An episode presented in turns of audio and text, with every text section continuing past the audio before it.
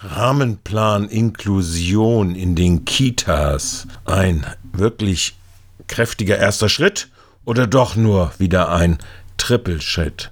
Auch nach weit ausgiebigen Verhandlungen im Kinder- und Jugendhilfeausschuss am 27.11.23 wie auch im Sozialausschuss am 30.11.23 sind namentlich die Kita-Träger in kirchlichen Händen, nämlich die Diakonie und Caritas, und die wesentlich weniger Kitas betreibende städtische Verwaltung sich noch nicht wirklich so richtig näher gekommen. Auslöser sind die knapp Viertelmillion Euro, die die Fraktion im Doppelhaushalt 23-24 plus 50.000 Euro für die Evaluation bereitgestellt haben um bei der gesetzlich geforderten Inklusion Fortschritte zu machen. Einigkeit besteht zwar wohl noch hinsichtlich der quantitativen Lagebeschreibung, die die Abteilungsleiterin im AKI, Frau Zink, so beschrieb. Sieht es aktuell aus in den Kitas? Der Bedarf an Anzahl und Intensität an Inklusionsleistungen steigt immens. Oft sind kurzfristige ähm, Bedarfe da und auch sehr umfangreiche, die jedoch zunehmend weniger zuverlässig erbracht werden können. Wir haben in Kitas mehrere leistungserbringende Personen, ähm, die mit einzelnen Kindern arbeiten. Konzeptionelle Abstimmungen über diese Einzelförderung hinaus in der Kita sind aus zeitlichen Gründen kaum bis gar nicht umsetzbar. Kinder mit umfangreichen Teilhabebedarfen erhalten selten die erforderliche Förderung, die sie, auf die sie ein Recht haben und die sie benötigen. Einzelne Fachkräfte und Teams sind zunehmend überfordert. Sie wissen einfach nicht, wie und was muss unterstützt, was ist jetzt erforderlich an Unterstützung bei bestimmten Verhaltensweisen bei Kindern. Da spreche ich jetzt ähm, für den Bereich für Kinder, für die im Grunde genommen Inklusionsleistungen im Rahmen der Eingliederungshilfe erforderlich wären. Es ist eine andere Profession, die da gefragt ist und ähm, das haben, bringen pädagogische Fachkräfte so nicht mit. Der Transferaufwand für Eingliederungshilfen, Leistungen im Bereich Kita, der lag im Jahr 2022 bei ungefähr 3,7 Millionen Euro. Warum strukturelle Lösungen? Zum einen, ich sagte es eingangs, gibt es den gesetzlichen Auftrag und die Pflicht auch ähm, der inklusiven Kita, eben alle Kinder in der Kita zu fördern in, und nicht so isoliert zu sehen, sondern in Gruppen und auch gruppenübergreifend. Und dabei ähm, ist insbesondere auch ähm, die, der Blick auf die Kinder mit besonderen Förderbedarfen zu richten. Im Fokus steht also nicht mehr so das einzelne Kind, wie es eben früher war, sondern dass die Kinder mit besonderen Bedarfen im Kontext des Kitasystems. Und der Gesetzgeber zielt da mit diesem inklusiven Gedanken auf Struktur. Gibt. Die Defizite insbesondere in den städtischen Einrichtungen sind angesichts nur einer heilpädagogischen Kraft im Amt selbst und den Erfahrungen in der Kita im Seepack mit drei Stellen wie folgt gelöst, sollen sie wie folgt gelöst werden. Hierzu wiederum Frau Zing.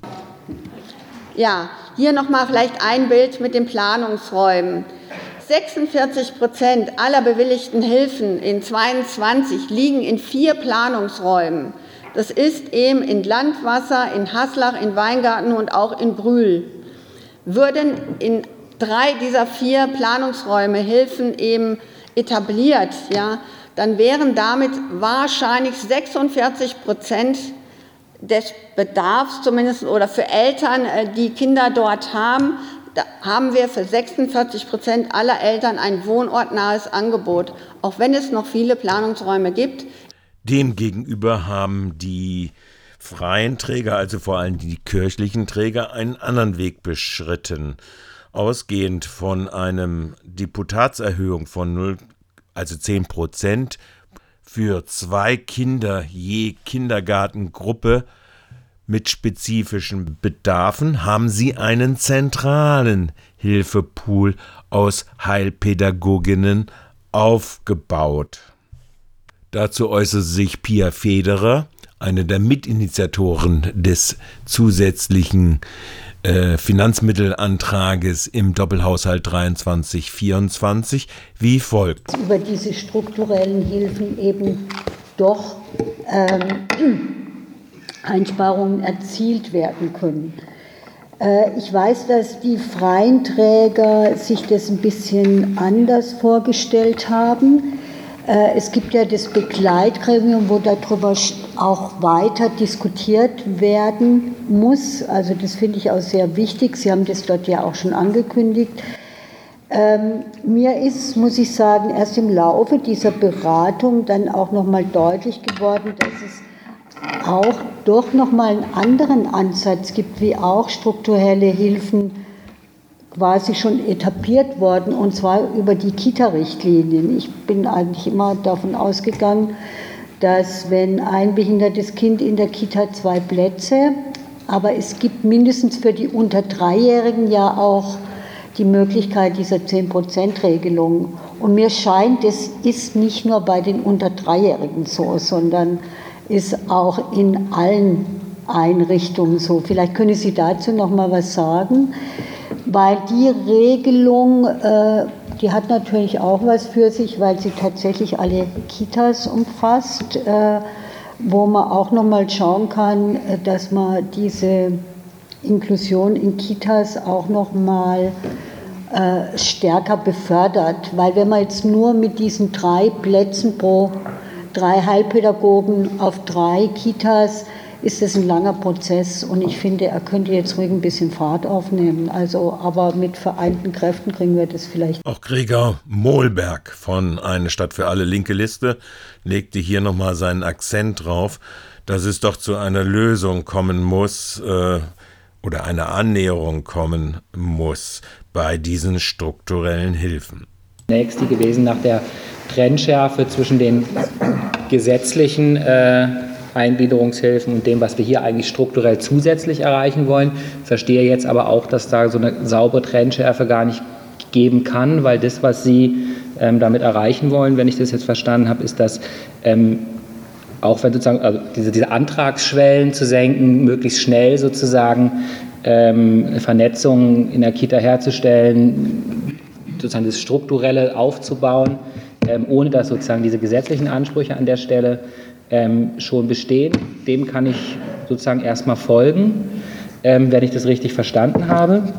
Auf der anderen Seite sollte es natürlich nicht so sein, dass der, ähm, der Zungenschlag dahinter ist, ähm, da sparen wir jetzt sozusagen ähm, ein im Bereich der, der, der gesetzlichen Ansprüche.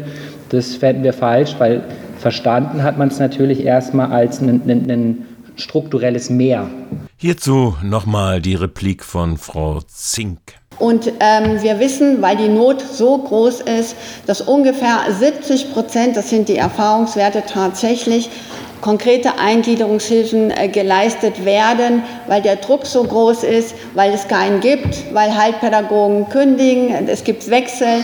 Immer wieder fängt man bei den Kindern von vorne an und deshalb haben in dem Umfang etwa, und das haben wir evaluiert, auch Heilpädagogenleistungen eben auch erbracht. Und 30, mit den 30 Prozent haben sie das Team qualifiziert, weiterentwickelt, sodass die eben auch frühzeitig da mit den Kindern umgehen können.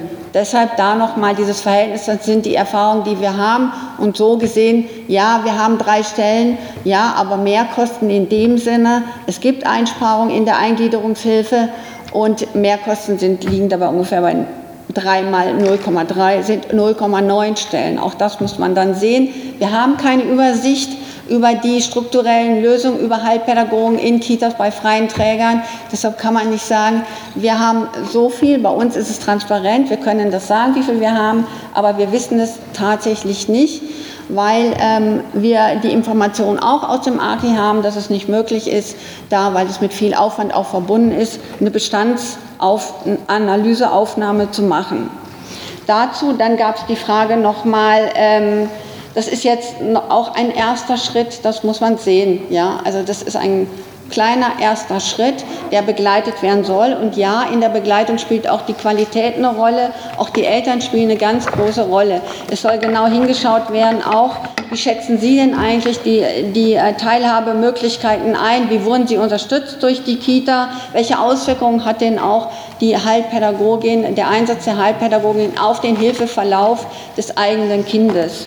Bei der Verwaltung dieses so eklatant offensichtlich werdenden Mangels wagte sich dann niemand so recht aus der Deckung, was angesichts des Burnouts in vielen Kindertageseinrichtungen nicht nur wegen der aktuellen Infektionswellen de facto diese gröblichste Unterfinanzierung gerade in diesem essentiellen Eingangsbereich für klare, gleiche Startmöglichkeiten in die Gesellschaft und bei der Entlastung arbeitender Mütter und Väter den wirklichen finanziellen nötigen Bedarf der Gesellschaft als Ganzes auch nur ansatzweise zu adressieren. Schade drum.